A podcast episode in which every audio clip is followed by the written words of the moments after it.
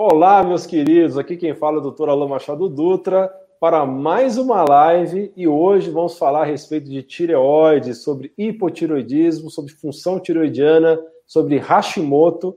E para isso eu tenho uma convidada muito especial aqui comigo, que praticamente é uma celebridade nos grupos de Hashimoto e de hipotiroidismo, porque ela tem uma formação acadêmica maravilhosa, é uma brasileira que mora no Canadá e ela vai apresentar para vocês um pouco da vida dela, da história dela, do que levou a ela a se tornar uma estudiosa da tireoide.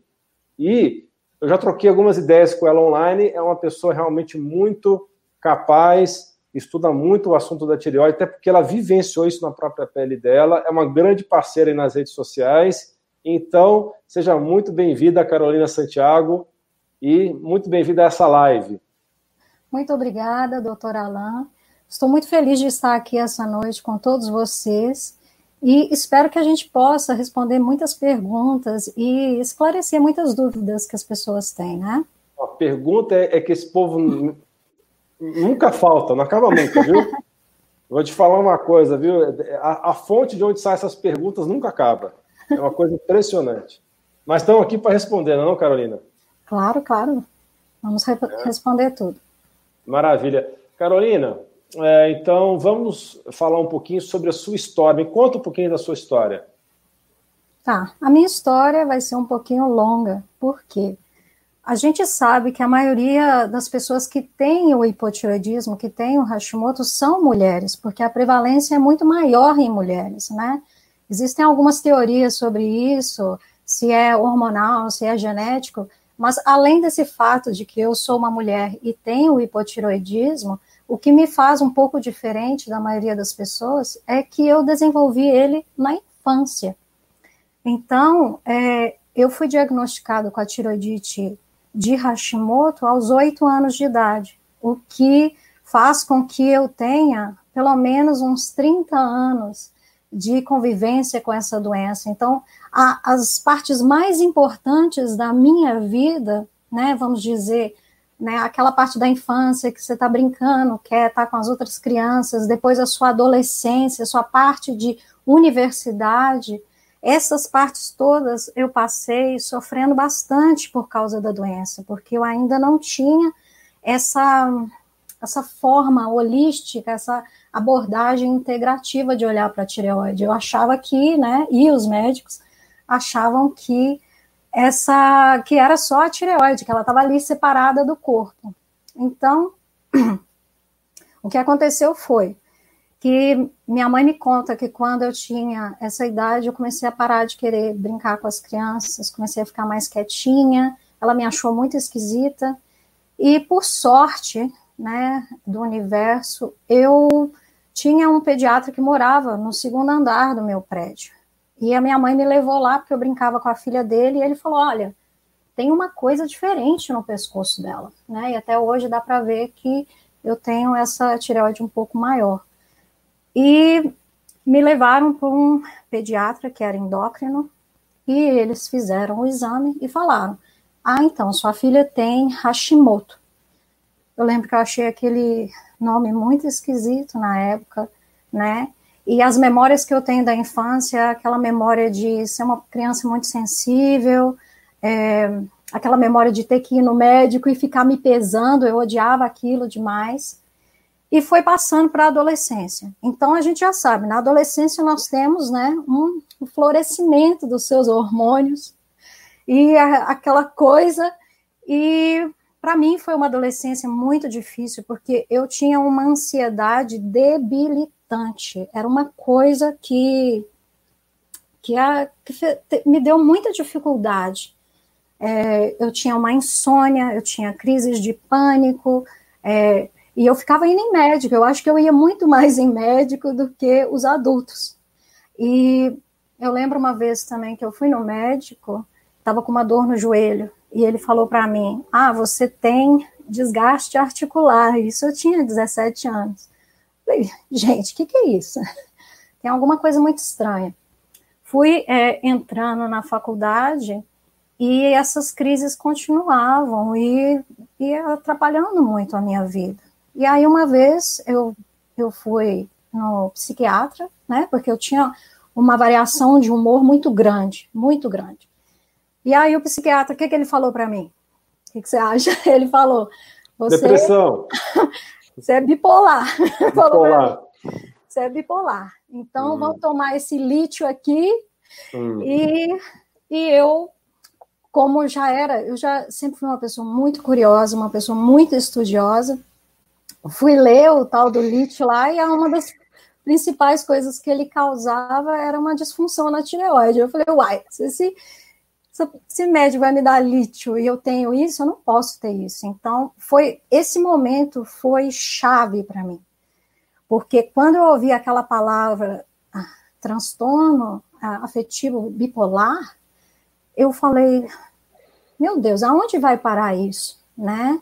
Eu já tenho ansiedade profunda, eu já tenho essa variação de humor, é, eu já tenho essas crises de pânico. O que que, que onde vai parar isso?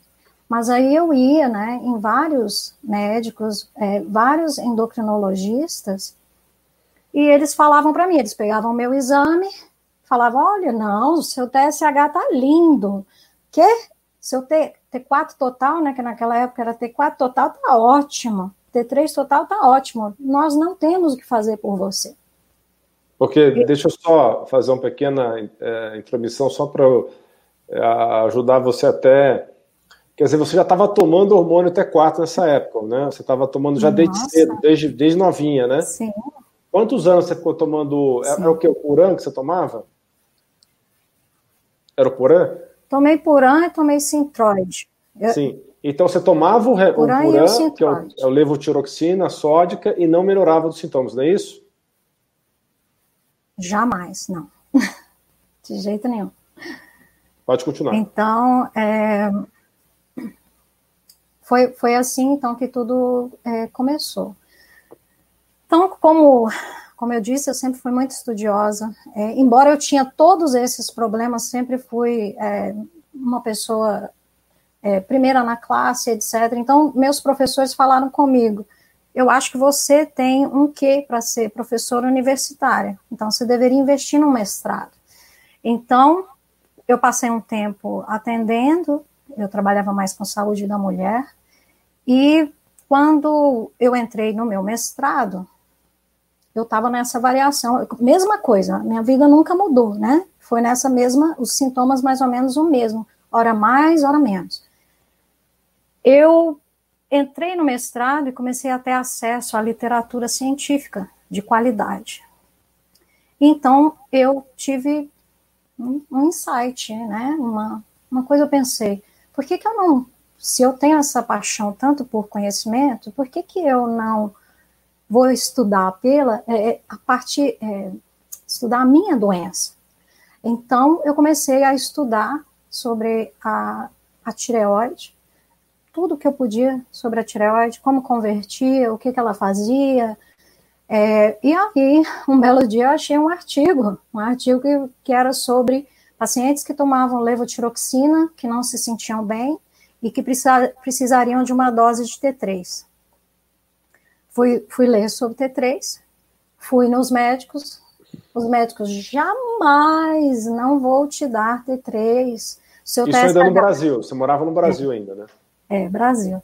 Isso, isso tem uns, uns 13 anos. É, não vou te dar. É, você não precisa, seu TSH está ótimo, você vai entrar em hipertiroidismo, T3 é para é, esses atletas malucos que ficam tomando, vai te dar problema de coração, vai te dar osteoporose. E aí eu continuei essa caminhada, é, até que um dia eu tinha uma colega do doutor, do mestrado, que era endocrinologista.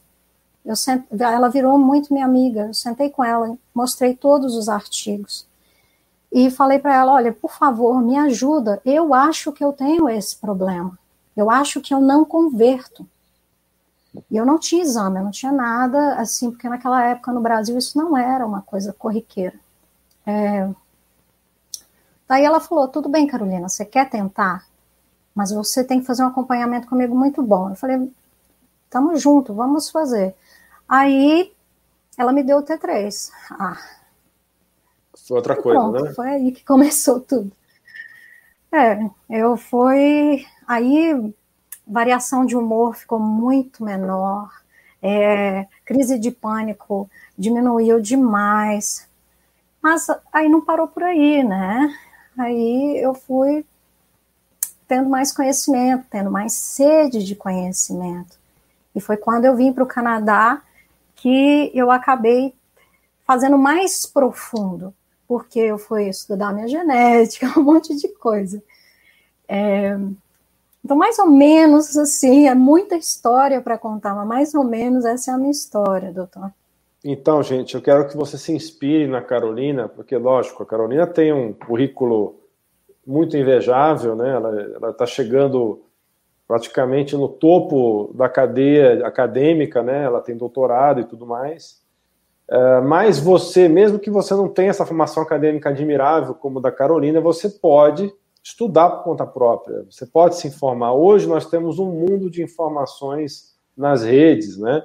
E aí você está aqui hoje tendo a oportunidade de escutar a opinião da Carolina, a minha opinião, mas às vezes você quer ter a sua própria opinião, estude, procure se informar a respeito, né? Infelizmente, o que nós temos hoje, e até pude confirmar essa minha suspeita, até conversando com a Carolina um pouco antes da gente entrar ao vivo, existe o quê? Uma ciência dita oficial e uma ciência que está aí, milhares e milhares de artigos, que parece que alguém enterra dentro de um buraco e ninguém, não quer que ninguém tenha acesso a isso, porque é como se existisse todo um lado da ciência que não chegou às luzes, aos holofotes, e que o, o pessoal que trabalha dentro de uma saúde mais ortodoxa não leva em consideração. Né? E quando a gente fala desses estudos que ela até mencionou aí do T3 e outras coisas mais, o pessoal que não estudou esse assunto simplesmente diz não tem evidências científicas. Quando na realidade a pessoa nunca leu o artigo, como é que ela pode dizer que não tem evidência científica? É bem assim. Né? Então é um problema sério, gente. Isso aí, quando você vai contra os interesses da Big Pharma, você realmente é, acaba batendo de cara com essas situações, com esses muros aí na sua frente. Um deles é essa questão das pessoas estarem cegas às evidências científicas que estão por aí, só que não são ciência mainstream. Esse é o grande problema. Porque né? não dá dinheiro, né? Não, dá, dá, dinheiro, ninguém está ganhando muito dinheiro com isso. Esse é o Mudar problema. hábito de vida, fazer as pessoas alimentarem melhor, não gera dinheiro para a Big Pharma. Então, por que, que eles vão colocar para fora, né? Justamente, justamente, né?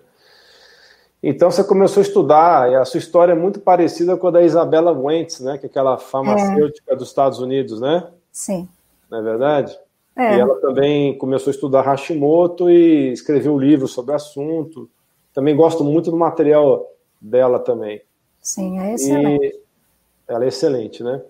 Então, eu queria que você falasse um pouco a respeito é, do que a, é, lógico, já sei disso, mas eu quero que você fale nas suas palavras ah, do que hoje em dia a ciência considera como as principais teorias que justificam por que acontece o Hashimoto, essa doença autoimune. Então, fala nas suas palavras, é, pelo tudo que você estudou, é, a origem do Hashimoto, de onde vem o Hashimoto? Então, é, quando eu penso na origem das doenças autoimunes, eu gosto muito de citar o, o maravilhoso médico gastroenterologista que é o Dr. Alessio Fazano, porque ele fala para nós que para você desenvolver uma doença autoimune é como se fosse um tripé, né? É como se você tivesse que ter três coisas. Então, você precisa ter aquela herança genética que vem dos seus pais, né, ou dos seus avós, mas a gente já sabe que genética não é destino, não significa que você tem um gene, né, para desenvolver algo que você vai desenvolver. Então, por isso que você precisa das outras perninhas. E a outra perninha é, seriam gatilhos.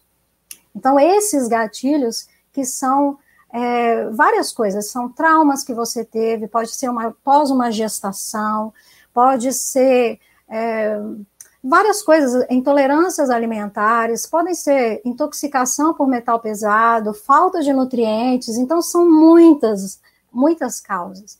E a terceira seria é, a permeabilidade intestinal. Então, você precisa ter um intestino que é hiperpermeável. Então, que para aqueles que estão aqui que não sabem o que é, é quando você tem ali as células do seu intestino, que elas deveriam estar bem ligadinhas, elas ficam meio que enfraquecidas, e então moléculas passam ali, né?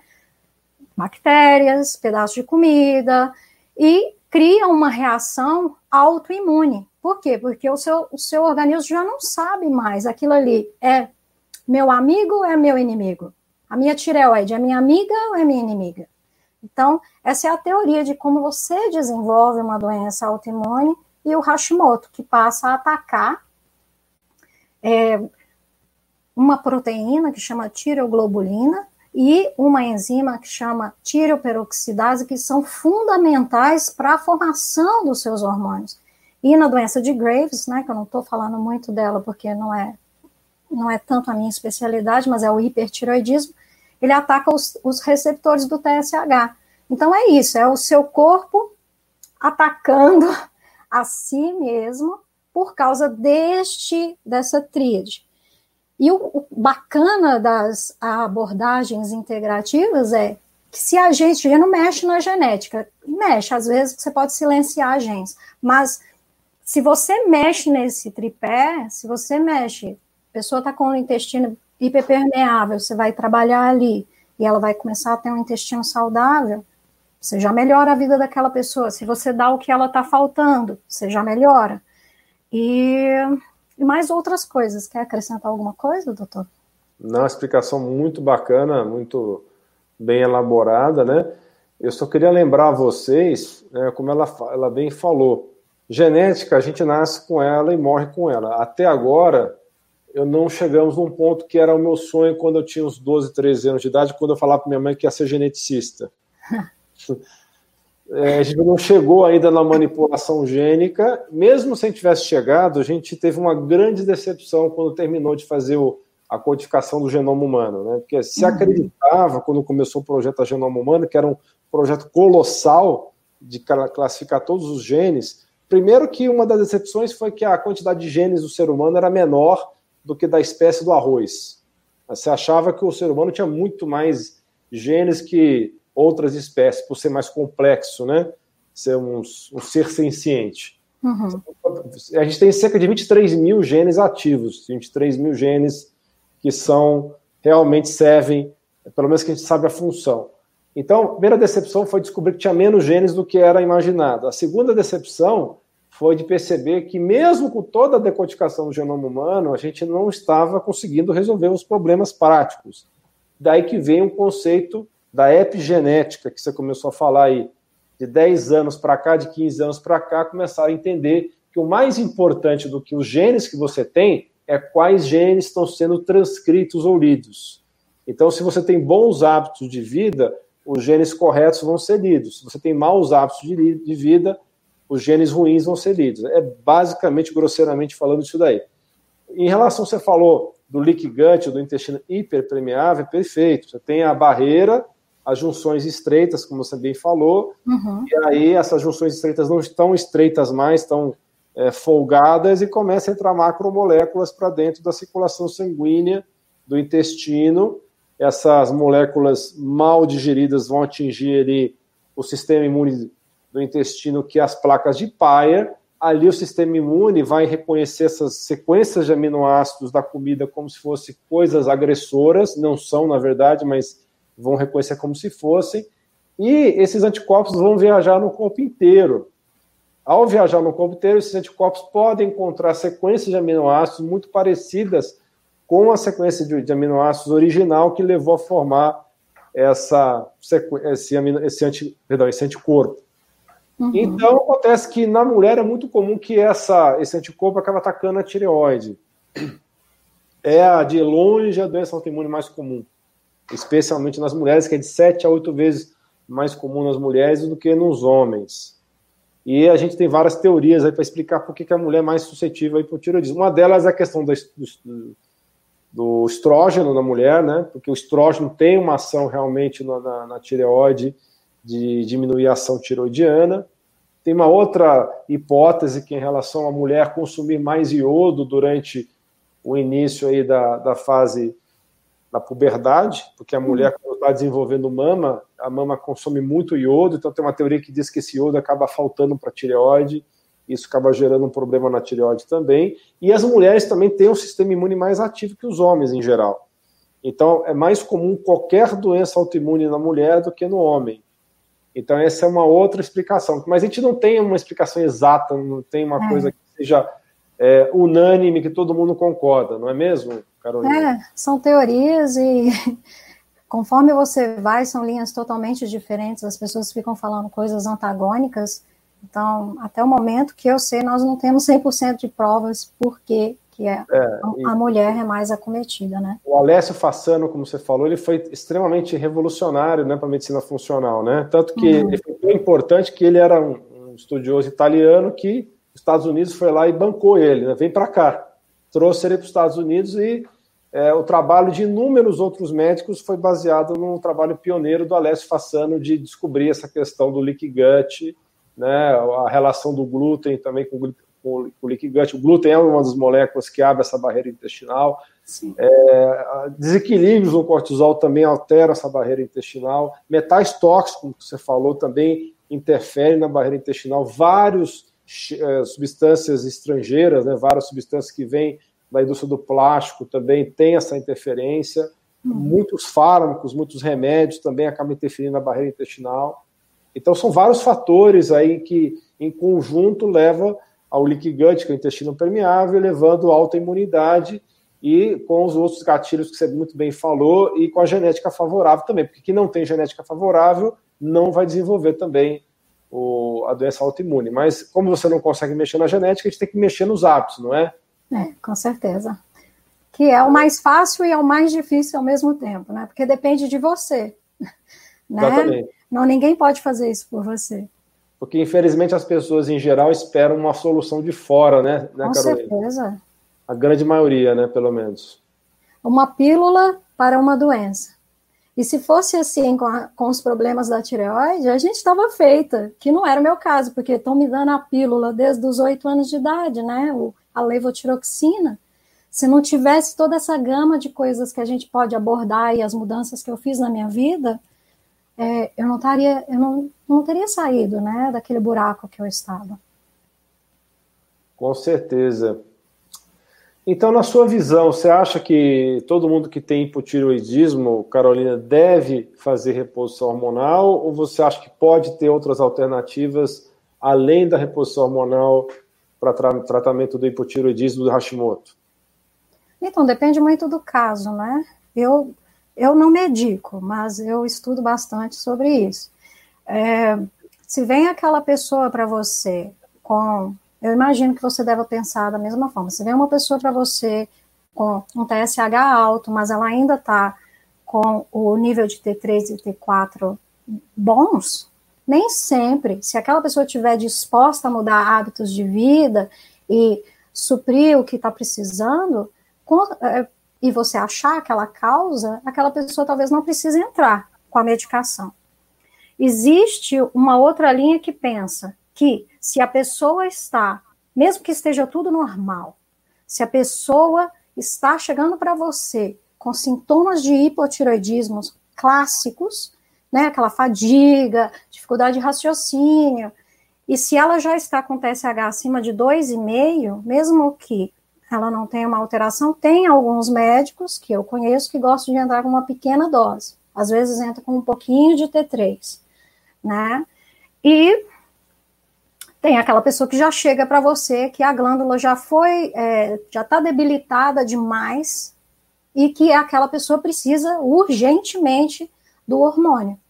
E aí, quando a pessoa precisa urgentemente, precisa, precisa daquilo para se sentir melhor, a gente tem algumas opções.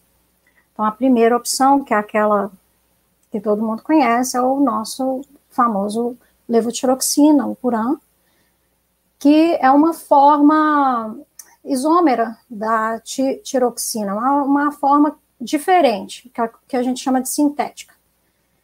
Acontece que, como eu disse para vocês, nem todo mundo consegue converter bem, porque você pode.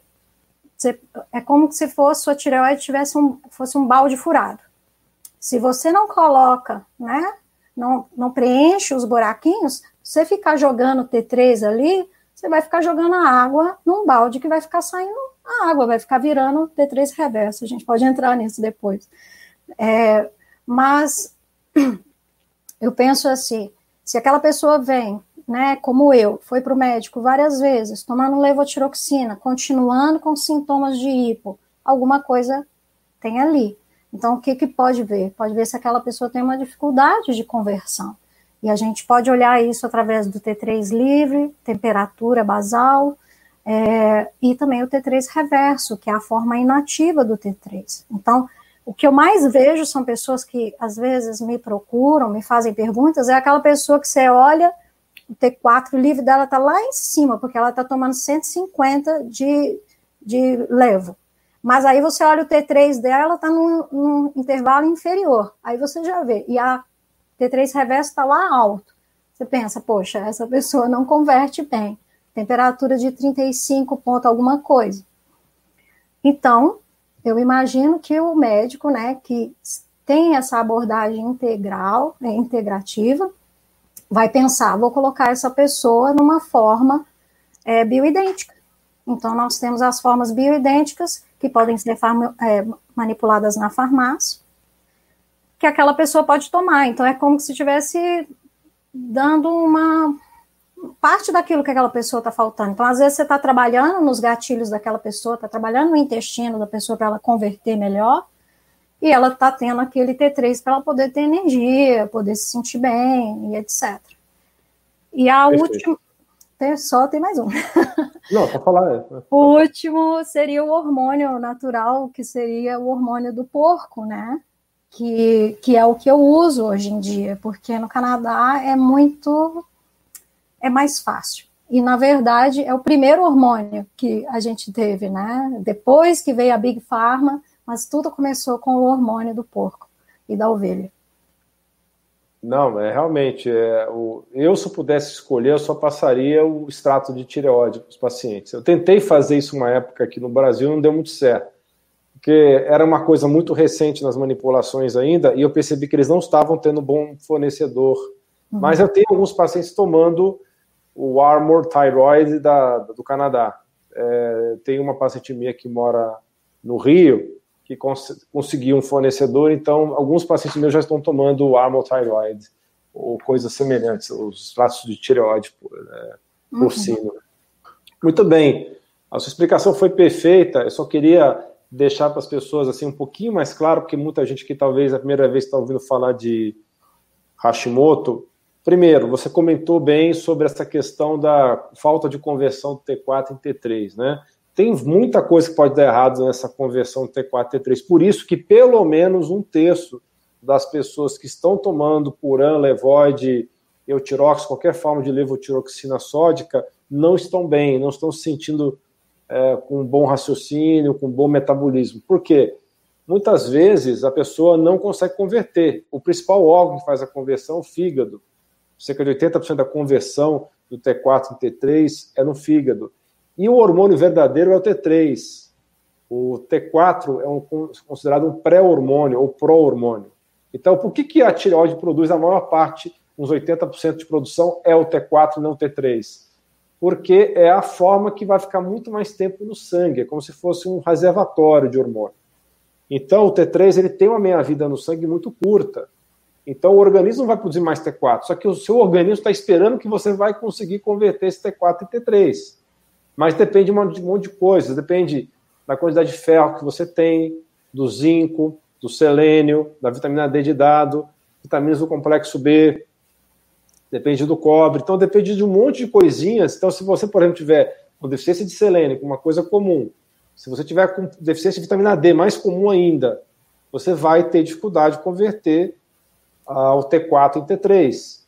Então, é por isso que tanta gente que toma o Puran e outros remédios parecidos, a levotiroxina sódica, não se sentem bem. Precisa fazer uma complementação com T3. No caso do Brasil e em outros países, como é o caso do Canadá e Estados Unidos, que é muito mais fácil você conseguir o extrato de tireoide, você pode então estar tá obtendo esse extrato. Né? Porque, na verdade, o estatiroide tem essa vantagem, que é o T1, T2, T3, T4. Até hoje não se sabe direito qual é a função do T1 e T2, mas parece que faz diferença. Tem alguns estudos mostrando que as pessoas que tomam o extrato de tireoide se sentem melhor do que está tomando o T4 com T3 ou só o T4. Então, seria realmente o mundo ideal usar o extrato de tireoide quando for possível, e se você não tiver nenhuma alergia, obviamente, né? Mas no é. Brasil ainda não é muito fácil de obter isso, como eu acabei de, de, de mencionar. Então, é muito importante, é, como você, falando um pouquinho mais a respeito do que você falou aí de nem sempre necessário remédio. É verdade, muitas vezes, se você tiver uma melhora dos hábitos de vida, por exemplo, uma das coisas que atrapalha a conversão do T4 e T3 é resistência insulínica, pessoas pré-diabéticas. Então, você corrige o pré-diabetes, a resistência insulínica, melhora a conversão periférica também. Você reequilibra o seu estrogênio, muitas mulheres hoje estão com predominância estrogênica, excesso de estrogênio, você começa a dar um equilibrado metabolismo estrogênico, melhora o detox de estrogênio também no fígado e no intestino, e essa mulher começa a converter melhor também o T4 e T3. Mulher que tem síndrome do ovário policístico, que é uma coisa, muitos estão por aí com essa doença não sabem, mais, muito mais comum do que se pensa. Também é uma causa para atrapalhar a conversão de T4 e T3. Vários remédios também atrapalham a conversão de T4 e T3.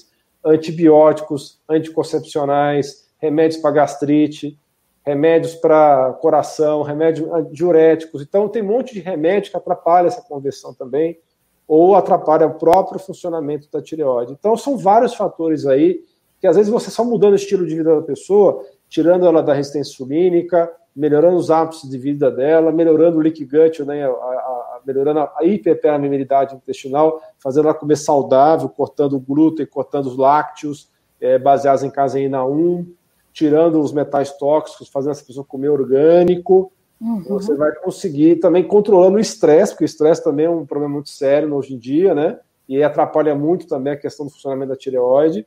Então, corrigindo todos esses detalhes aí, e às vezes dando só os, os, substratos, que são esses minerais que eu já mencionei. Você pode dar também a L-tirosina, você pode dar também a vitamina D, como eu já mencionei, as, as vitaminas do complexo B, o próprio magnésio, você vai dar o selênio, o iodo, o iodeto, vai dar o cobre, o zinco, o ferro para quem tem deficiência de ferro, tudo isso vai fazer essa pessoa muitas vezes melhorar desse hipotiroidismo e combatendo também o leak gut e melhorando a autoimunidade, essa pessoa pode melhorar do Hashimoto sem necessariamente entrar com hormônio tiroidiano. Mas, como você falou, ah, você mencionou um colega aí que não tem muito prurido em usar doses baixas de hormônio tiroidiano. Eu também sigo essa, um, um pouco esse pensamento. Muitas vezes eu uso doses baixas de hormônio tiroidiano para dar uma, uma folguinha para a tiroide da pessoa enquanto ela está melhorando os hábitos de vida dela, né? Porque as pessoas têm essa questão do imediatismo também, né? Você tem que dar alguma coisa para ela até ela consertar a vida dela. Né? Muitas vezes ela demora um pouquinho para entrar no eixo, não é, Carolina? Com certeza, concordo demais.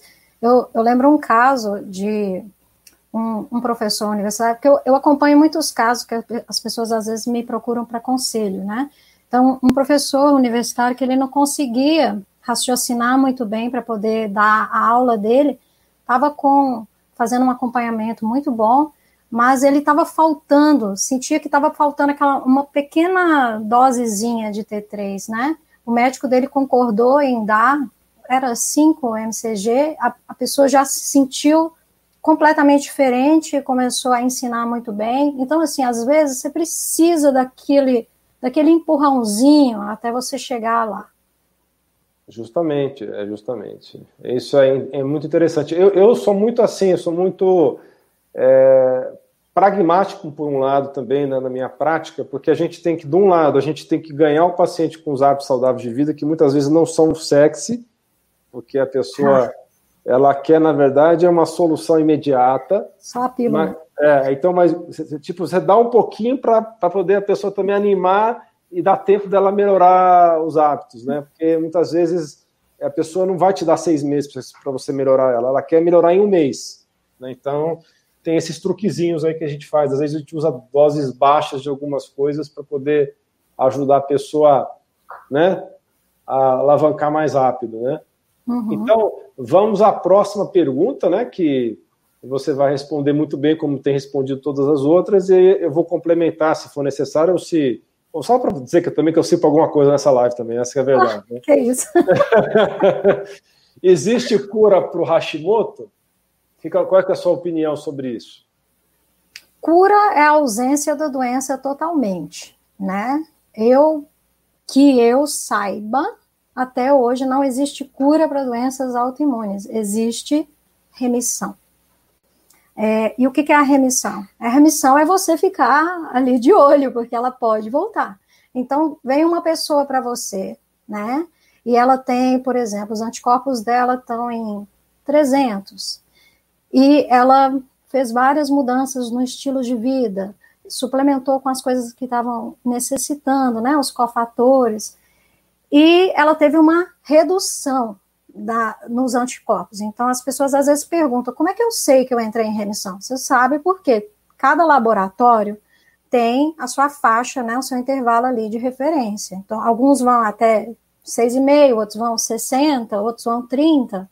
Se você está, de acordo com aquele laboratório, abaixo daquilo, você está na remissão. Quer dizer que o quanto todas as nossas células se renovam o quanto que está tendo de morte celular na sua tireoide é menos do que seria indicar, é, seria se você tivesse uma doença autoimune, que sempre está a mais, você tem mais destruição.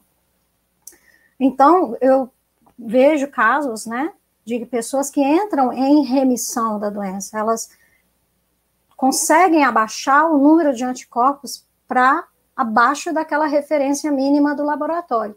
Mas isso acontece assim, porque quando a gente fala cura para as pessoas, as pessoas falam assim, que se eu tô curada, vou voltar a fazer tudo que eu fazia. Então, eu gosto, eu uso essa palavra com muita parcimônia, porque porque você tem que pensar que se você chegou numa remissão, você não pode voltar a fazer as coisas que você fazia. Você tem que continuar cuidando da sua saúde para que você mantenha a sua remissão para que você continue ali e a sua tireoide funcionando muito bem e conseguindo é, seguir a sua vida bem. O que, que, você acha, doutor? Perfeito, porque o que acontece é o seguinte, exatamente o que você falou. Você falar que você está curado, está curado, meu filho, pode ir para o McDonald's. Não, não, não, é assim, não funciona assim. Não funciona assim, não funciona assim. Entendeu? É a mesma coisa do diabetes. É muito parecido, né? Existe essa discussão, mas diabetes não tem cura, tem cura, não tem cura, tem remissão, assim como é o caso do Hashimoto. O que? Ou seja, você vai voltar a comer tudo errado, você vai voltar a ter diabetes. Você vai comer tudo errado. Oi? Não, desculpa. É, você vai voltar a comer tudo errado, você vai voltar a ter Hashimoto. Não é verdade? Então, é uma coisa, você vai lidar com isso o resto da sua vida, como se fosse aquele cara que é alcoólatra, que vai nas reuniões do AA lá, dos alcoólicos anônimos, o cara tá 20 anos sem beber. Aí ele resolve pegar uma. Ah, eu tô 20 anos sem beber, não vai dar problema nenhum. Aí ele toma uma cachaçinha, pronto, aí lascou-se. É, funciona assim. Você tem uma doença desse, desse tipo, você precisa ter consciência que é uma coisa para a vida inteira. Você pode ter uma remissão, e se Deus quiser, se você fizer tudo direito, a chance de acontecer isso é muito alta. Você vai poder ter uma qualidade de vida muito boa se você continuar na linha. Não pode sair da linha, infelizmente. Senão você vai ter recidiva então as palavras são remissão e recidiva, e não cura, né? É. Eu acho assim interessante que muitas pessoas pensam que a vida delas vão ser restritivas. Então, conseguiu essa, é, essa remissão através de mudanças no estilo de vida, isso só vai te beneficiar. Mas as pessoas costumam pensar que aquilo ali é uma restrição. Não é uma restrição a, a comida de verdade é maravilhosa. Fazer exercício é algo que vai te beneficiar, vai, vai beneficiar seu raciocínio, sua longevidade. Então, assim, se a gente começar a olhar diferente para os nossos hábitos, ao invés de pensar que aquele hambúrguer do McDonald's é tudo que eu queria, por que, que eu não posso ter?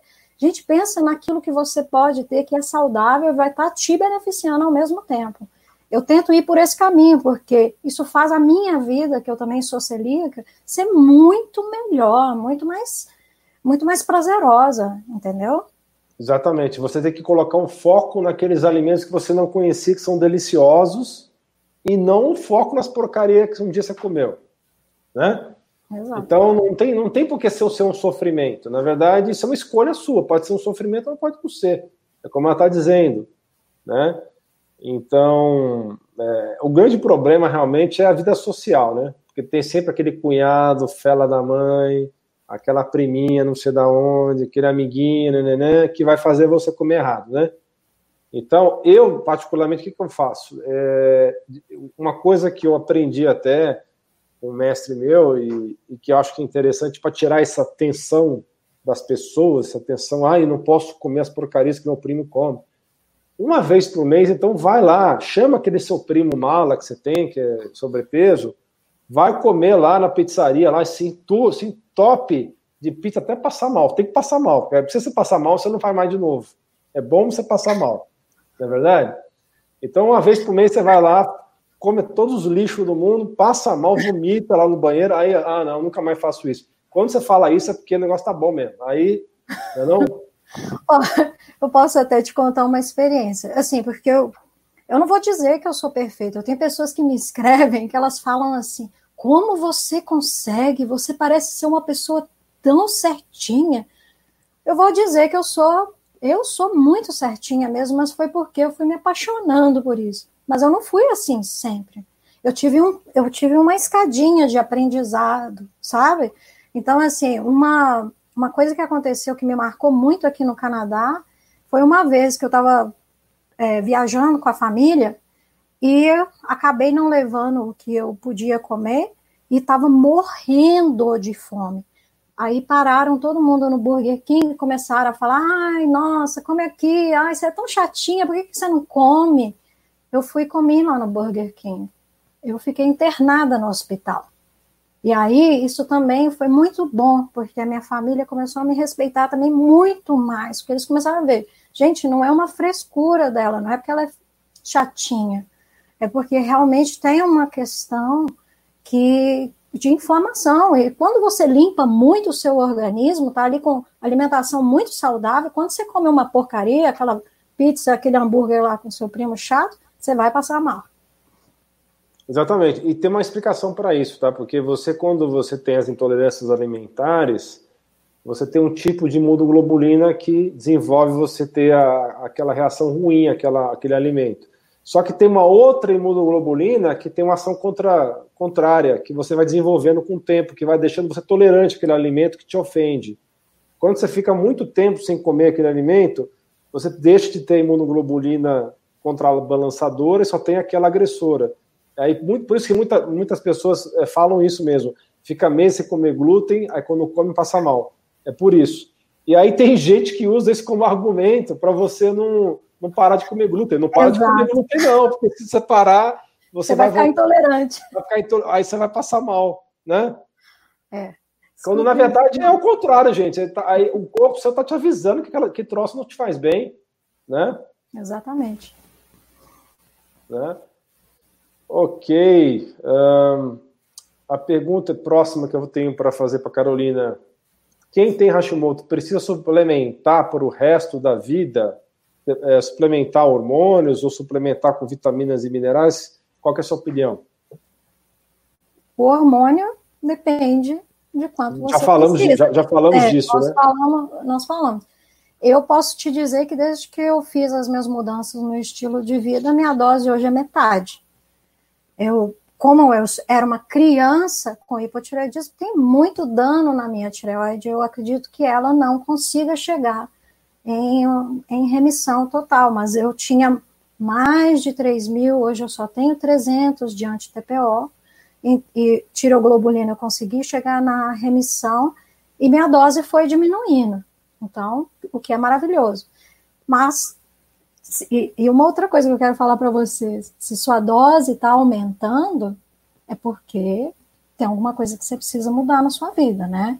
Tá, a sua glândula está sendo cada vez mais é, destruída. Quanto à suplementação, muitas pessoas me perguntam isso porque acham chato ficar tomando todo dia um suplemento. Tem alguns que eu acho que, que provavelmente eu vou tomar para o resto da minha vida. É, porque algumas pessoas com Hashimoto têm algumas, alguns algumas mutações genéticas, alguns polimorfismos genéticos que fazem com que seja um pouquinho mais difícil para você é, ou metabolizar ou, ou, conseguir ter aquilo ali da alimentação ou de outras formas. É, por exemplo, eu tenho vários polimorfismos no VDR da vitamina D, então eu sempre vou ter que ter uma vitamina D boa, que é mais ou menos o que o doutor Cícero Coimbra pensa, certo? Sim. É, que, que é porque muitas pessoas com doença autoimune têm que tomar uma dose maior de vitamina D. Penso que algumas eu vou precisar tomar conforme eu estou necessitando, zinco, talvez no momento que nós estamos passando agora global, você tenha que, que ter um aporte imunológico maior, então você vai precisar talvez mais de zinco. A vitamina C, se você está passando um, um momento muito estressante na sua vida, né? Você vai precisar de mais por conta da sua adrenal, que consome bastante a vitamina C.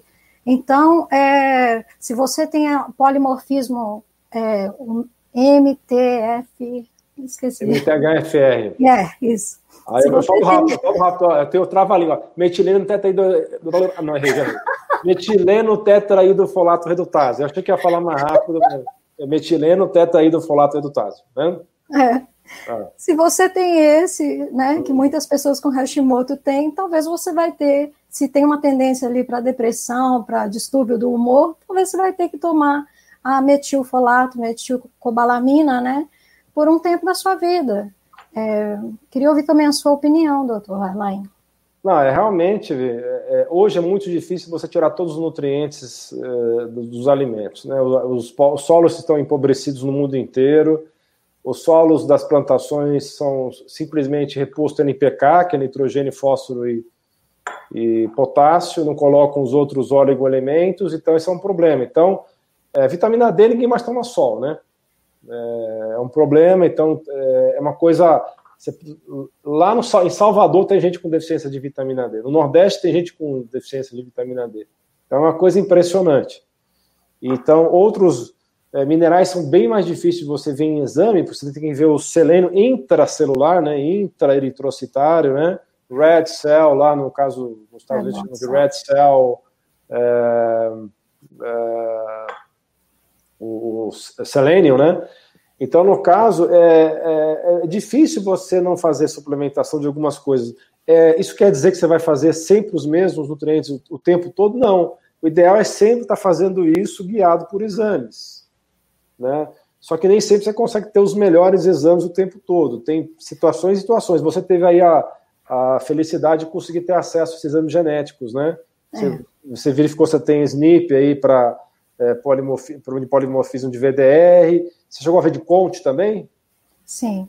Você tenho tem, também, tenho e tenho também o polimorfismo para conversão do T4 em T3, que já vi em vários do, algumas das pessoas que eu acompanho que estão no exterior, eu sempre peço para fazer, e aí eu vejo que tem muita gente que tem esse polimorfismo e não consegue converter tanto, né, da DIO, DIO 1 e DIO 3. Perfeito. Então, assim, tem várias situações aí que a gente tem que analisar. Então, na, na melhor das hipóteses, né, ou pior das hipóteses, melhor dizendo, você não tem acesso a todos esses exames, então vamos repor esses nutrientes que a gente sabe que são mais críticos, né, como o caso do selênio, é o caso do zinco, é o caso do, da B12, que depois de uma certa idade é muito comum deficiência, porque o ácido estomacal já não fica tão eficiente, precisa de ácido estômago para você absorver a B12, né, das células parietais do, estômago precisa estar funcionando bem também para você ter uma boa absorção de vitamina B12. Então, é realmente é melhor você tomar vitamina a vida inteira do que você ficar tomando remédio a vida inteira.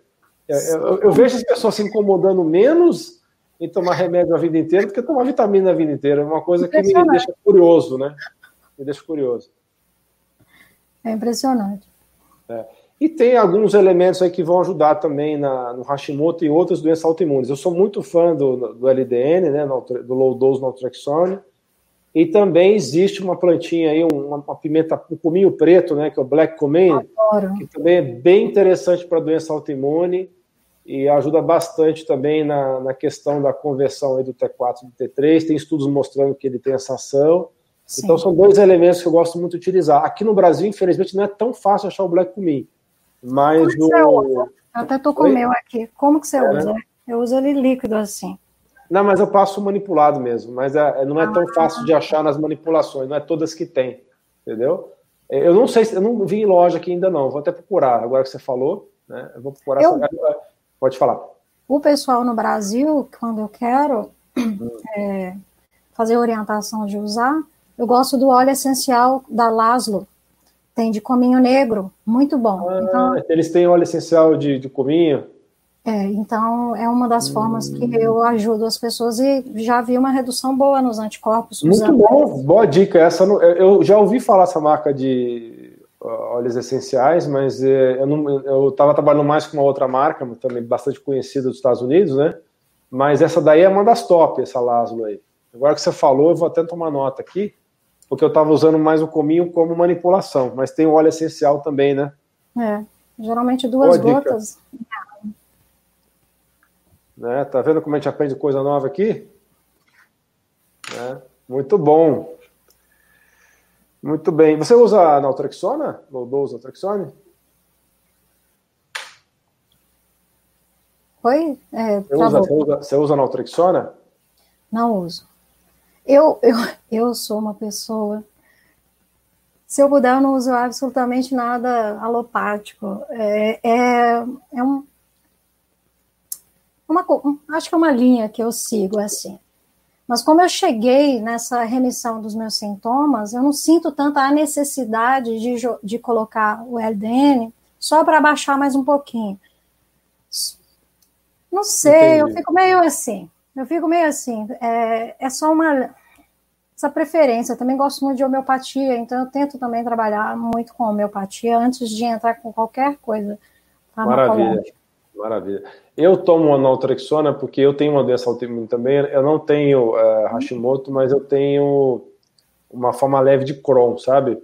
Olha. Então eu, eu tomo o, o, naltrexona por isso e também para prevenir Alzheimer, porque eu tenho muitos Alzheimer na minha família. Eu tenho três casos de Alzheimer na minha família. Então, se um dia vocês me verem falar um monte de besteira na live, é porque provavelmente eu já estou com Alzheimer. Não fala isso. Não atrai isso. É, tô, tô, brincando, gente. É só piada, viu? É, ah, sim. É, vamos responder algumas dúvidas. Aí depois a gente é, termina a exposição. Eu acho que tem bastante perguntas já aqui para a gente responder. Um, olha aqui a pergunta da TV feminina. Está aparecendo para você aí na tela? Uhum. É. Essa é fácil de responder. Essa é, fácil essa é muito fácil. Quase 100% das pessoas. É uma, o que a gente chama de o cérebro é nevoado, né? É brain fog. Porque você não consegue ter aquele raciocínio claro. Então, é, é muito comum que pessoas é, tenham essa queixa, não conseguem estudar. Por favor, me ajuda. Eu não consigo guardar o que eu aprendi na aula cinco minutos atrás né, essa dificuldade da mente cansada. E a gente pode trabalhar isso de inúmeras formas, tanto com suplementos, é, ômega 3, né, maravilhoso para isso, e também todas, todas as mudanças alimentares. Perfeito. O Henderson pergunta: eu desconfio que tenho também variação de humor, cansaço, temperatura basal matinal abaixo de 36,5. E tal caso, se procurar assistência para poder fazer os exames, né? E confirmar realmente se você tem ou não tem hipotiroidismo, viu, Henderson? Ah, um comentário aqui da Esther. Tem médicos que conhecem pouco de Hashimoto e só dá pura, deve ser pura, né? É, deve só dar purano T4 com 125. Verdade, viu? Tem um pessoal que é assim, cara crachá, cara crachá, cara crachá. É assim mesmo. Não quer nem saber, não quer. É, é. Tá tudo bem, toma aqui o seu remédio. Matias está perguntando, vai gravar essa live? Já é gravada automaticamente, viu, Matias, tá? Não se preocupa não que fica disponível para você depois, se você não pegar algum pedaço da live. Você tem livro escrito?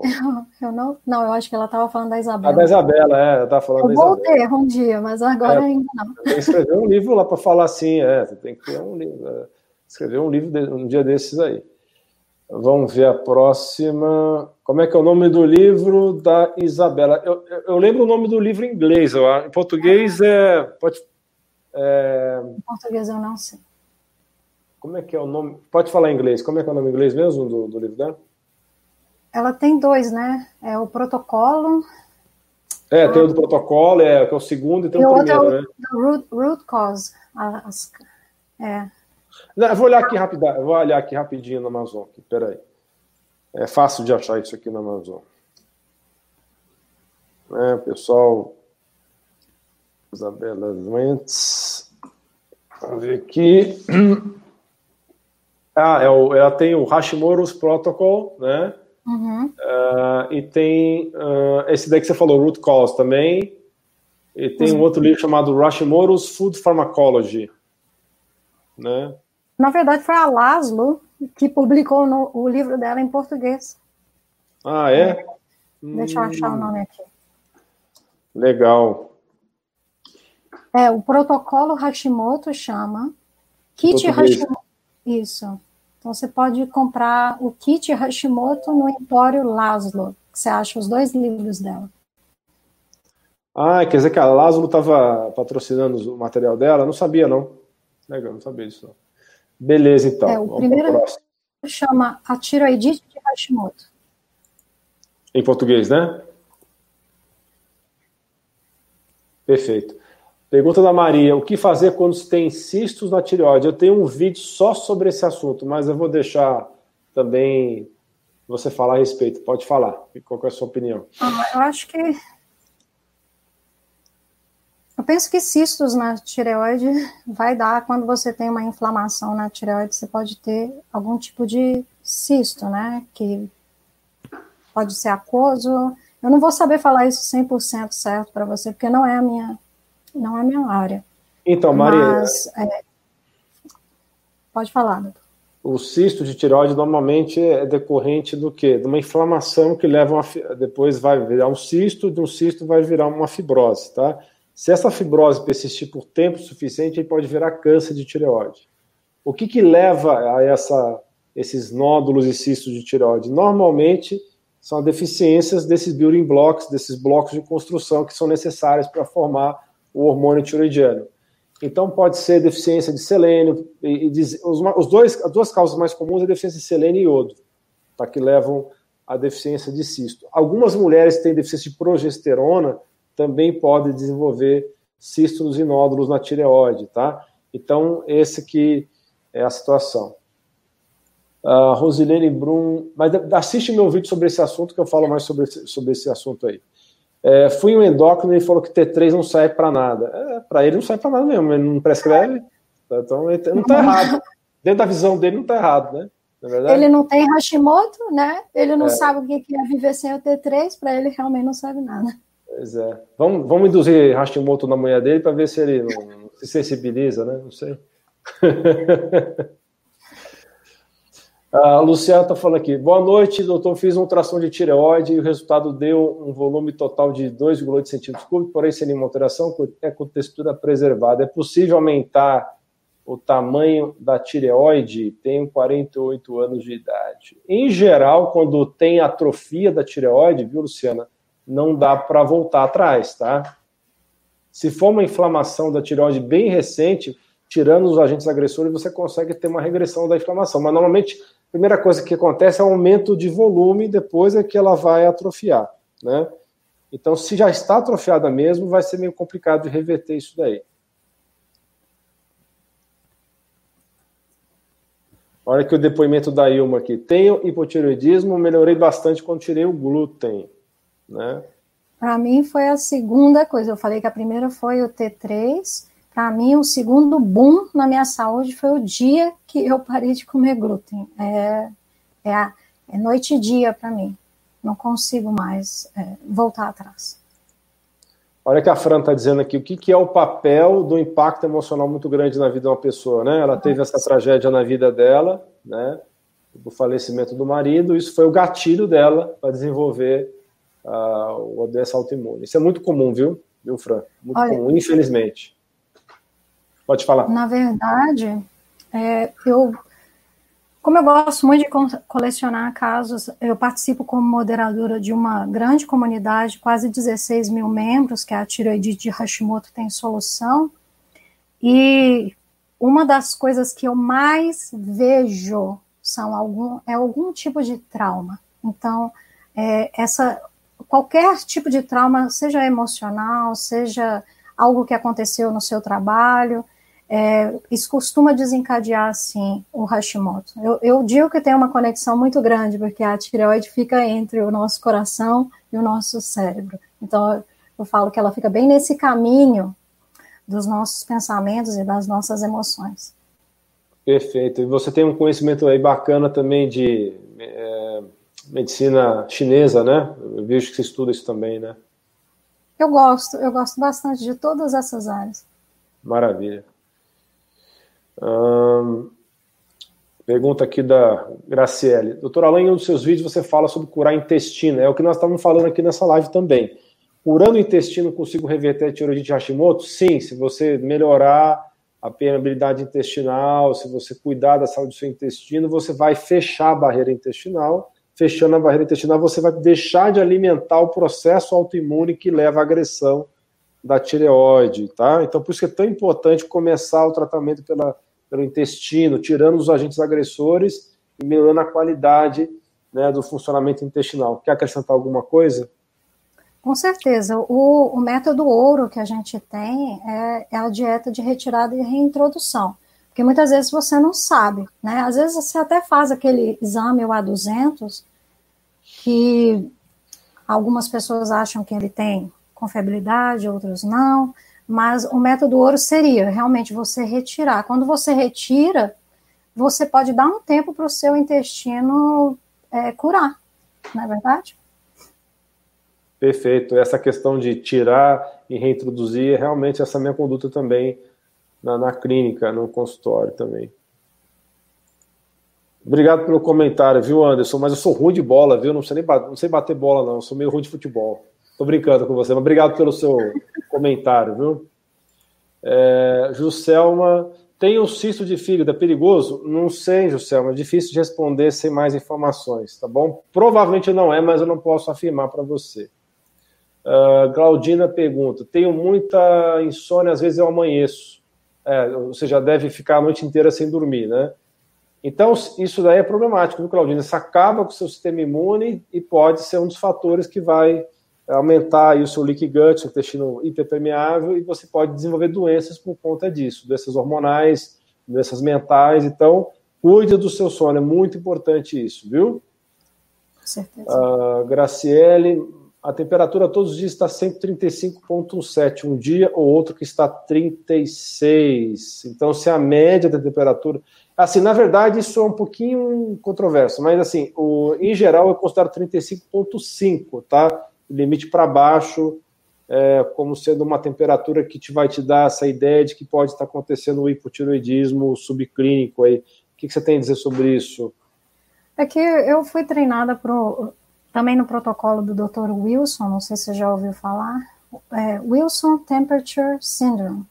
É, e ele prega muito que a nossa temperatura basal é o nosso é o nosso metabolismo. Então, ele fala que se você não acorda com. E também o Dr. Brother Barnes, um médico de 1970, que, que pregava muito, ele só tratava os pacientes dele com o hormônio da tireoide até chegar na temperatura de 36,6 ao acordar.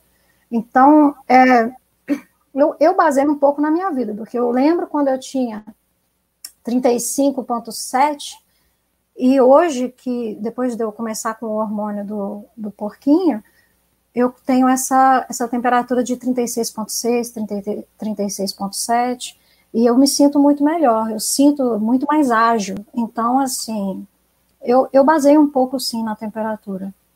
Não, tem que, tem que basear assim, tem que basear assim. Isso é, isso é, tá, tá perfeito. Né? Eu também uso muito a temperatura basal para me, me guiar nisso daí, né? Eu falei 35,5, mas eu quis dizer 36,5, tá? Na hora de falar eu falei errado, né? Essa que é a temperatura que eu uso de, de, de padrão para orientar essa questão aí. Muito bem. Então, você está tá tendo 35, tem que tomar um pouco de cuidado também, que você pode estar tá errando na medida, tá?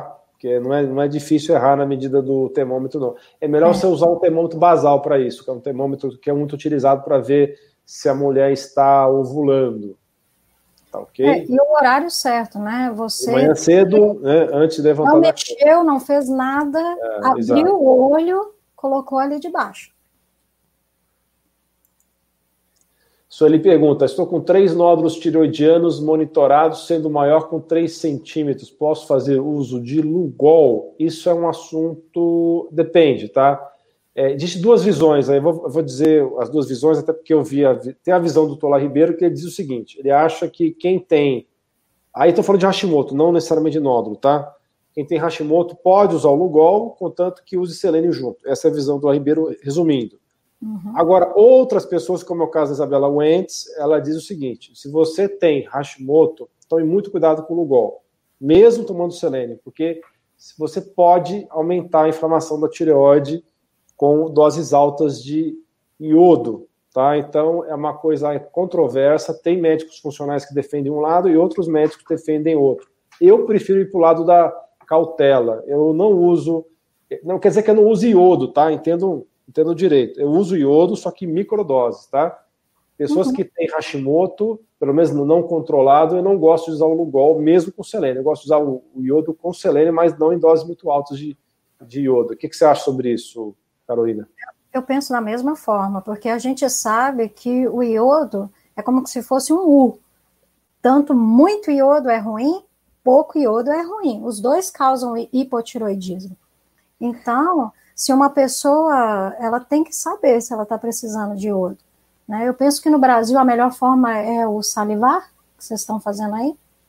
Então, a, a conclusão dos laboratórios aqui no Brasil era, era, a correlação entre fazer o iodo salivar e urinário. Foi essa ah. conclusão que esse laboratório chegou, que é o melhor jeito de você ver é, como é que está o, o pool de iodo no corpo da pessoa. É, eu penso assim, se a pessoa não tem condição de fazer esses dois exames, que talvez não use, ou use uma microdose, até 150 mcg, não sei quanto que você usa, use um pouquinho. Por aí, é, é nessa faixa 150, 200 microgramas de, de iodo aí, para quem a gente sabe que está com uma inflamação ativa na tireoide, não está controlada ainda. Depois que você controla, tudo bem. Porque o iodo em altas doses também é ótimo para fazer detox, mas você tem que tomar esses cuidados aí. Com, é, mas eu já vi pessoas indo para hospital psiquiátrico tomando lugar muito alto porque a pessoa entrou um detox tão profundo que o corpo dela não aguentou e ela. Né? Então, assim, eu, eu sou uma pessoa muito delicada, gosto de fazer as coisas realmente mais Sim. microdoses. É porque o pessoal vai muito na onda do David Bronstein, né, que tomava acho que 100 miligramas de ouro por dia, uma coisa assim. Só que ele deve ter começado com doses bem menores e foi progredindo ao longo do tempo, né? Não, foi de uma hora para outra que ele, que ele fez isso, né? É, então, em relação ao nódulo de tireoide, uh, então, se você tem certeza que você não tem Hashimoto, você pode tomar o Lugol, mas o ideal é que você procure o um médico para fazer isso acompanhado por um médico, ok? Uh, vamos para o próximo aqui. Eu, a Rita, eu tinha hipertiroidismo e tomava tapazol, meu TSH foi a 12, eu parei com tapazol e agora o TSH está a 8 e não estou tomando nada realmente você já deve estar na outra faixa já, você já deve ter ido do hiper para o hipo, provavelmente isso que aconteceu. O tapazol é uma droga bem complicadinha, viu? Eu não gosto muito do tapazol, não. E o que acontece normalmente é que quase todo mundo que tem hiper, um dia vai ter hipotiroidismo, é uma questão de tempo. Né? E é. o tapazol acaba acelerando esse processo de transformar o hiper no hipo. Tá? Hum, vamos lá, tem muita pergunta, viu? Você, você é, isso que dá ficar falando com gente famosa, aí não para de vir pergunta. Não, famoso é você. Vou falar uma coisa, viu?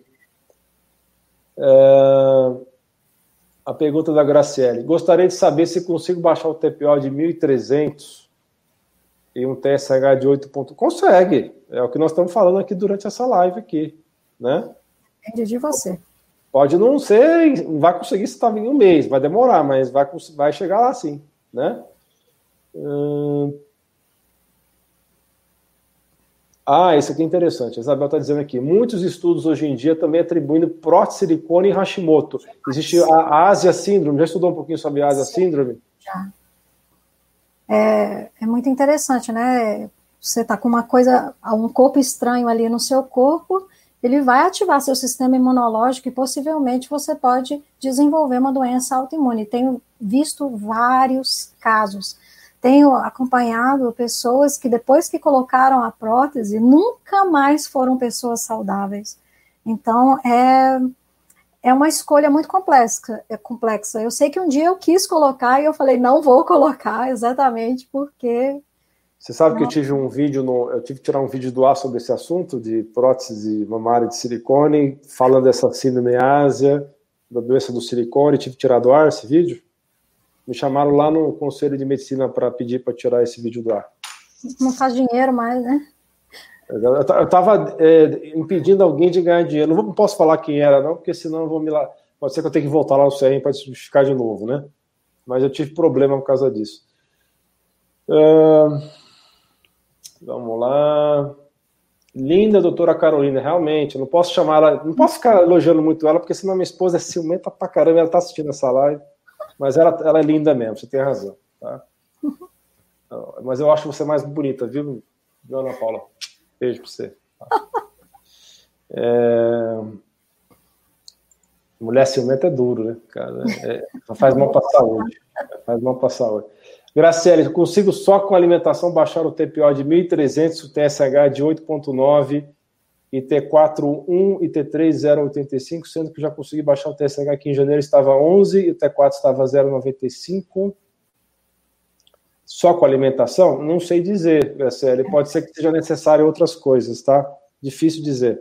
Eu acho, eu acho bem complicado, porque nesse, nesse momento, talvez o seu corpo esteja realmente precisando um pouco de hormônio. E aí costuma, quando dá o hormônio correto, já começa a baixar o anti-TPO, porque você tira uma carga, um peso da sua tireoide. Então é sempre bom pensar nisso também. Sei que tem muitas pessoas que têm uma resistência tamanha de, de tomar um remédio, mas às vezes vai te beneficiar.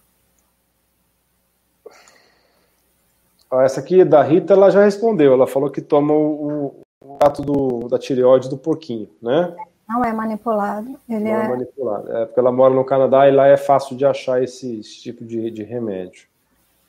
Não é tão fácil, não. Foi uma luta. Mas... É mesmo? Achei é que fosse luta. fácil comprar isso no Canadá. Não, não, é não? Qualquer país é muito difícil, assim. É, é mais fácil comprar, porque toda farmácia tem, mas achar o médico que está disposto a te dar é, não é tão fácil.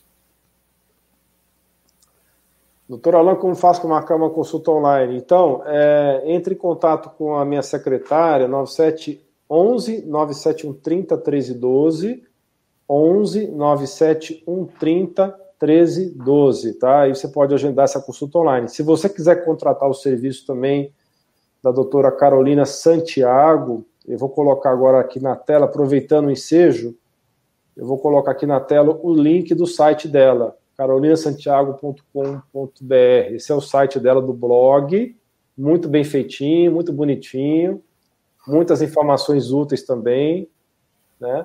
Mas é, bem bacana seu site, gostei muito, viu, Carolina? Muito obrigada. É, eu ofereço só coaching, né? Então, assim, eu sempre tenho um médico, parceiro, porque a gente não consegue fazer tudo. Então, o meu trabalho mesmo é guiar aquela pessoa. Então, às vezes, a pessoa te procura, né, doutora Alain, e ela está com dificuldade de fazer modificações no estilo de vida dela. Então, é nessa área é, que eu entro. Então, eu, eu quero ajudar aquela pessoa a conquistar as coisas que eu também conquistei. Então, só para deixar claro que eu não faço a, a mesma coisa que o doutor Alain faz. A Graciela está perguntando aqui, Dor nas costas tem alguma coisa a ver com tireoide? Talvez tenha. Tem muitas pessoas que têm alguma doença tireoidiana que pode desenvolver, é, até por ter Hashimoto, quando você tem uma doença autoimune, você acaba desenvolvendo outras doenças autoimunes. É muito comum, 50% das vezes você acaba desenvolvendo outra doença autoimune. Então, às vezes, pode ter uma relação indireta, assim, com a tireoide, essas dores nas costas.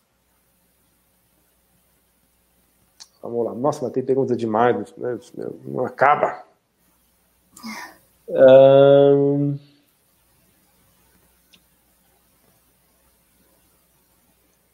Joana pergunta: Boa noite, doutor. Eu sinto uma onda de calor no tronco e o coração acelera. Será tireoide? Não sei, pode ser paixão mesmo, pode estar apaixonada aí por alguém. Entendeu? Ou é, ou é tireoide ou está apaixonada, um dos dois, não sei. ou está passando pela menopausa. Passando pela menopausa. É uma coisa mais pragmática e menos romântica, né? Pode ser também. Tá vendo? Meu, meu cérebro cientista tirou o romance. É, tirou todo o romance da história aí, né? brincadeira. Não, mas pode, agora, sem brincadeira, Jona, pode ser, ser um hipertiroidismo? Pode, mas pode ser N outras coisas. O mais comum seria uma, uma, uma crise de ansiedade, tá? Porque está todo mundo hoje meio ansioso. Muita gente. Por, por conta da, do bicho, né? Eu acho que eu não vou falar o nome do bicho nessa live, não, para evitar do, diminuir o alcance da live, tudo bem? Tem uma pergunta aqui que eu queria falar, falar com você também, mas vamos chamar o bicho coronga, pode ser? Vamos combinar chamar de coronga? Sim. Para não atrapalhar o, a, depois o, o, vídeo, sabe? Porque senão o, o, algoritmo do YouTube identifica aquela palavrinha lá uhum. e não deixa o vídeo ir para frente. Então vamos falar coronga, tá? Parece coisa de criança, mas é para evitar esse problema do YouTube. Então pode ser por causa da questão do coronga, tá todo mundo em casa parado, né? Tá todo mundo isolado dentro de casa, pode ser isso que está te gerando ansiedade, está gerando essa palpitação. Mas pode ser N coisas, tá?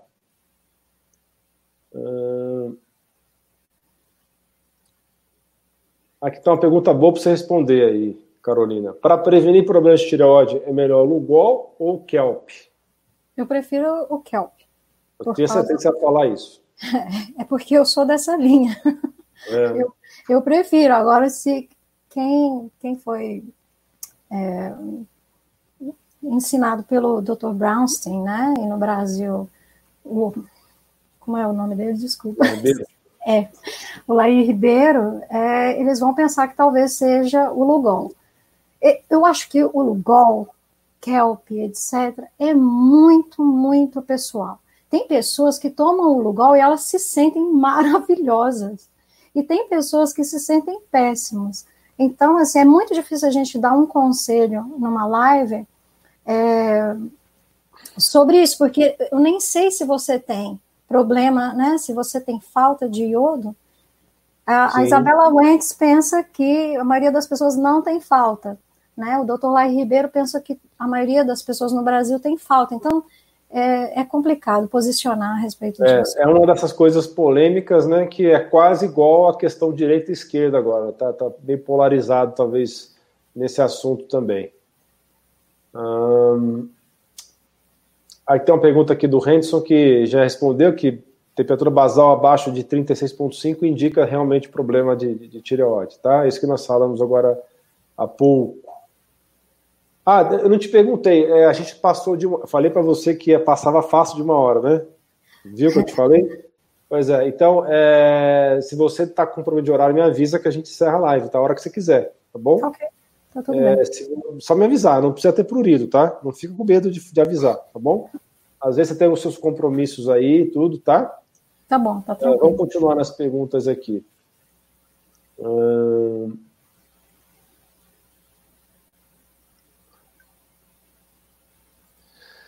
Doutor Alan, quais são as fontes de iodo existentes na natureza? A principal delas são as algas, né? E ela acabou de falar uma delas aí, que é a kelp.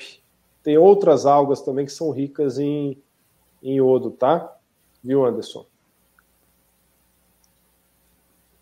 Ah, essa pergunta é boa. A suplementação de alfa-lipóico interfere na conversão de T4 e T3? Depende da dose. Se for acima de 600 miligramas por dia, interfere sim, tá? Então, alfa-lipóico é muito bom, mas tome cuidado com ele. É, não use doses altas, a não ser que o seu médico, por algum motivo, prescreveu isso. E aí, você, se você tomar doses altas de alfa-lipóico, vai ter que ficar muito de olho na função tiroidiana. Hum...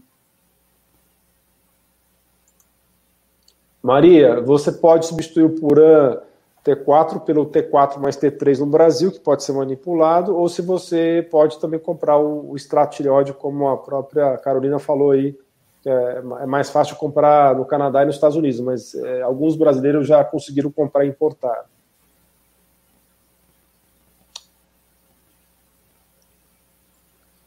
Ó, oh, Cléo, sua filha toma Puran, será que, se ela teria que tomar alguma coisa? Depende. Pode ser que ela converta bem em T4 e T3 sozinha e não precisa tomar mais nada, tá? Então não é todo mundo também que precisa tomar T3, é. não. Tem que ver caso a caso, tá? Lidiane, muito grata a mim, porque ajudou a recuperação da saúde, mudei totalmente minha alimentação, inclui atividade física, não, não, gratidão. Muito obrigado pelo seu comentário, Lidiane, viu? Obrigado mesmo, a gente fica muito feliz de estar ajudando, tá? Olha aqui a sua amiga e minha amiga também comentando aqui, ó. Nossas, nossas amigas aí comentando. Viu? Aí então a Ellen está dando a sua opinião que é verdade, viu? É, isso é verdade.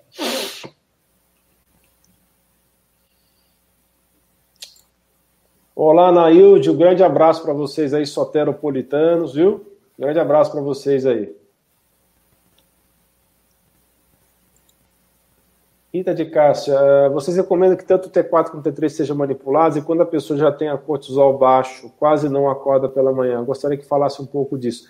Bem, Rita, não é o assunto da live falar de fadiga crônica ou de hipocortisolismo, mas a gente pode falar um pouco a respeito disso. Na verdade, a adrenal, o pâncreas e as adrenais, o pâncreas e a tireoide trabalham juntos, né? é uma das tríades do corpo, né, que trabalham em conjunto para a sua saúde. Então, realmente, todo mundo que tem hipotireoidismo tem que checar a função também de como é que está a suprarrenal.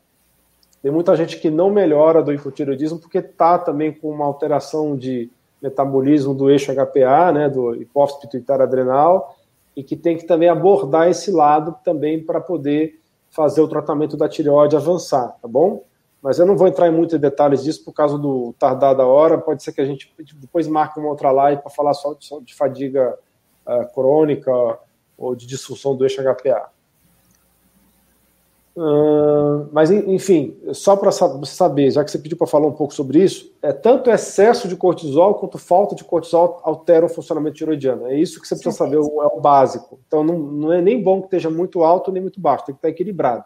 Qual é o melhor jeito de você deixar o cortisol equilibrado? Dormindo bem, fazendo técnicas de relaxamento, meditação, técnicas de contemplação, Tai Chi Chuan, Qigong, por aí vai. Né? Mindfulness, tem uhum. várias linhas diferentes aí.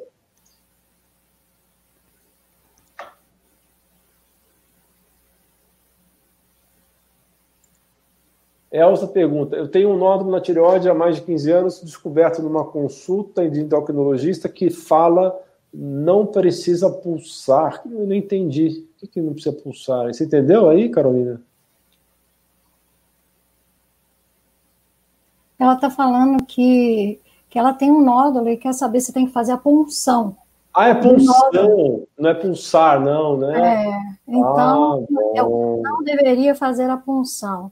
Ah, acho que é isso, né? Também é bem polêmica. A punção é um pouquinho polêmica. Alguns dizem que tem que fazer, outros dizem é melhor não fazer, porque senão depois você vai querer tirar sua vão querer tirar a sua tireoide, aí você vai acabar sem a tireoide. Olha, veja o meu vídeo sobre nódulo de tireoide que eu falo também sobre essa questão da biópsia. Eu sou muito conservador em relação à biópsia de tireoide, tá?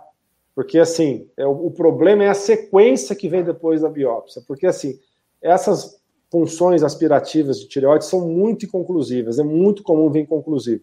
Quando vem conclusivo, qual que é a brilhante ideia de 99% dos médicos? Vamos tirar a tireoide para ficar no lado seguro, né? Aí se tira um monte de tireoide por aí à toa. Essa é a verdade, né? E o câncer de tireoide, pelo menos os mais comuns, eles são dos, dos cânceres menos agressivos que existem. Né? A sobrevida em 20 anos é de 95%. Então, Melhor coisa, só fazer a punção da tireoide em último caso. Newton pergunta se hipotiroidismo pode causar problemas de dormir e acordar cansado. Pode, Newton. Com certeza. Pode com certeza. Pergunta da Nailde. E a naltrexona, como é que age nessa balança da tireoide? A naltrexona é uma droga que é um bloqueador opioide, tá? Então ele bloqueia receptores opioides. O que é opioide? É relativo a coisas semelhantes à morfina. Então, a gente tem no nosso corpo receptores que parecem com uns né, que parecem, são receptores que, que recebem substâncias que parecem com a morfina. Então, a gente tem endopioides no nosso corpo, a metacefalinas e, e as endorfinas, e assim, quando você tem um bloqueio temporário desses receptores opioides, de 3, 4 horas, o seu corpo reage a isso. Essa reação se chama-se hormese, E essa reação faz você aumentar toda a atividade endo-opioide dentro do seu organismo. Então, quando você toma a naltrexona de baixa dosagem, você aumenta, você melhora a eficiência do seu sistema imune por conta desse aumento do, do sistema endopioide, porque tem receptores opioides nas células de defesa e, e, também no sistema nervoso central. Então, essa que é a ação básica da naltrexona. Para saber mais sobre isso, assista meus três vídeos sobre esse assunto que tem no canal.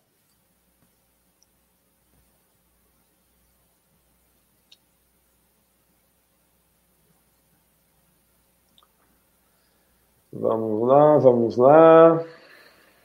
Hum... Tem muitos comentários aqui. Uhum.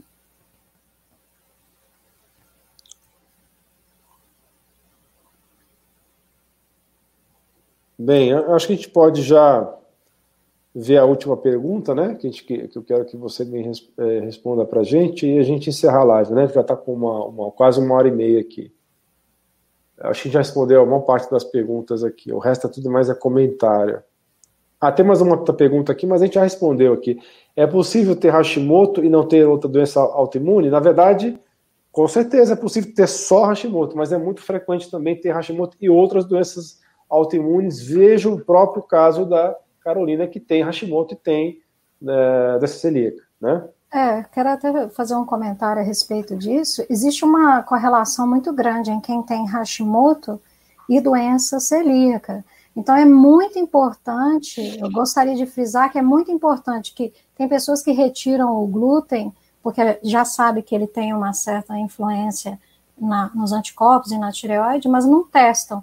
Então aí aquela pessoa fica meio presa, ela não sabe se tem doença celíaca ou se não não tem doença celíaca, se pode um dia comer ou se vai acontecer uma coisa gravíssima. Então, só queria falar um pouco a respeito disso. Isso, aí você já responde a dúvida da Cláudia. A Cláudia pediu para falar um pouco da importância de investigar a doença celíaca, né? Então você acabou falando um pouco sobre isso. Mas eu queria deixar muito claro para vocês que é muito mais comum que a doença celíaca é a intolerância não celíaca ao glúten. Tá? Ah, é. Então, isso é uma coisa extremamente comum. E, infelizmente, bateria completa para ver isso só tem nos Estados Unidos, não sei se tem no Canadá, mas é, é, no Brasil é muito limitada essa investigação. Não adianta você ficar fazendo um monte aqueles exames habituais, porque não são suficientes. Tem vários peptídeos dentro do glúten que tem que ser avaliados, e não só gliadina, como é feito no Brasil, tá? E, ou a transglutaminase, tem que analisar vários outros peptídeos. Então, isso que eu saiba dessa forma completa, só nos Estados Unidos aí o próprio doutor é, Thomas. O'Brien desenvolveu um, é, um, painel de exames para isso, né? Uhum. Muito bem. É, tem uma pergunta aqui sobre o coronga, vamos chamar de coronga, tá? O coronga e o Hashimoto, né? Tem alguma coisa a ver o coronga e o Hashimoto? O que, que você acha sobre esse assunto? Bom, do que a gente sabe, né, não, nós que temos o Hashimoto não estamos no grupo de risco de ter grandes complicações do coronga, né? Então, é, eu até fiz um vídeo sobre isso antes, e, e nós não temos dados publicados sobre aquelas pessoas que tiveram o coronga e qual foi o que, o que aconteceu com elas, né, doutora Alan? Você tem, você ouviu falar alguma coisa a respeito disso? Não, já me fizeram essa pergunta antes, mas a literatura ainda está. É muito recente, né? Esse, esse é. assunto tem poucos meses, então não deu tempo de desenvolver é, literatura sobre isso. Mas uma coisa, eu, digo, eu tenho uma forte suspeita que na naltrexona tem ação contra o coronga, né? Só que tá, tem um médico que eu descobri lá na Inglaterra que começou a estudar isso. Ele começou a fazer um levantamento de casos, tá? Para ver quem estava tomando o LDN estava é, protegido ou não contra o coronga. Né? Então a gente vai ter informações sobre isso nos próximos meses a respeito disso. E certamente vai aparecer aí alguns estudos mostrando a correlação entre doenças autoimunes e o bicho coronga. É, eu vi só um artigo comparando com o SARS, né, o, e falando que as pessoas que tiveram tiveram uma diminuição na conversão e na produção do T4 e T3. E, Quem teve o bicho lá, né? É, e que uma, uma certa diminuição no cortisol, mas nada assim como a gente vê para o diabético, para o cardiopata, né? É, que estão no grupo de risco. Perfeito. Então, acho que é isso, né? Já temos uma hora e meia de live, acho que está na hora já de encerrar. Eu quero convidar você novamente publicamente. Quando a gente faz um convite público, é, a pessoa não, não tem coragem de recusar, né? Por isso que essa que é a técnica. Faz um convite público, porque a pessoa normalmente diz sim, viu? Tô brincando, eu, sei, eu saberia. Eu sei que você ia, você ia aceitar de qualquer jeito. Mas, enfim, nós vamos fazer uma segunda live para responder mais dúvidas de vocês e também para ela, quando, me, é, quando a gente estava conversando sobre a live, ela me apresentou uma lista de 435 itens assim, para falar na live. Eu falei, maravilhoso, só que não vai dar tempo para falar. Né? Então a gente vai deixar o, a outra metade é, do, do, do, do, roteiro que ela muito bem elaborou, né? Roteiro de cientista, né? À toa que ela é, é cientista e professora, né? Para a gente falar na outra live, não é mesmo? Com certeza. Então, é, fala suas considerações finais, então, doutora Carolina, por gentileza. Eu gostaria de agradecer a presença de todos vocês que estão aqui. Né? Gostaria de lembrar a vocês que essa história que eu contei, eu sei que pode ser a história de muitos de vocês. Então, não se esqueça que o poder de mudar a sua saúde, na verdade, ele está nas suas mãos. O profissional da saúde, como eu, como o doutor Alain, nós somos pessoas que vão te direcionar naquela mudança correta, mas aquilo que entra na sua boca, os pensamentos que estão na sua cabeça, né? O como você decide conduzir o seu dia, isso aí está na sua mão. Se eu quero meditar ou não, se eu quero entrar em contato com a natureza ou não. E um momento assim tão profundo que estamos passando, especialmente no meu Brasil querido, é, eu penso que nós precisamos cuidar muito mais da nossa saúde, pensar que nós somos realmente vasos que precisamos cuidar da nossa alimentação, né? É, e de todos os nossos hábitos. Então, para você que assistiu essa live hoje, eu desejo muita, muita saúde para você, tá? Para você e para sua família. E quero agradecer esse convite ao Dr. Alain. Acho que foi maravilhosa essa live.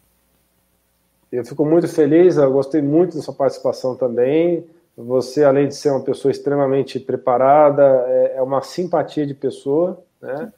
E já foi até elogiada aí, provavelmente no, na próxima live já vai ter proposta de casamento, né? Já sou casada. Ah, não, não então vocês aí que queriam casar com ela se lascaram, o que, que eu posso fazer? Né? Então, é, mas, enfim, você é uma simpatia, além de ser uma pessoa extremamente respeitada aí nos grupos de, de Hashimoto, e com razão, né, pelo seu conhecimento, toda a sua luta aí, que você realmente pode trazer todo esse conhecimento vivenciado no, no dia a dia, na sua pele, associado a tudo que você estudou, ao seu preparo técnico, né, do, de ter estudado também, é, saber é, percorrer a literatura, né, ter feito as suas pós-graduações, ter feito seu mestrado e doutorado. Então, para mim, foi um prazer muito grande tê-la aqui com a gente e que certamente vai ser mais vezes se você vai participar aqui com a gente da live, né? Até o dia que você cansar de vir aqui, né? Aí você para de vir, tá bom? Tá certo. Muito obrigada por tudo. Foi um prazer. Uma boa noite para vocês, um grande beijo no coração de vocês e a gente se vê na próxima live. Tchau, tchau, pessoal.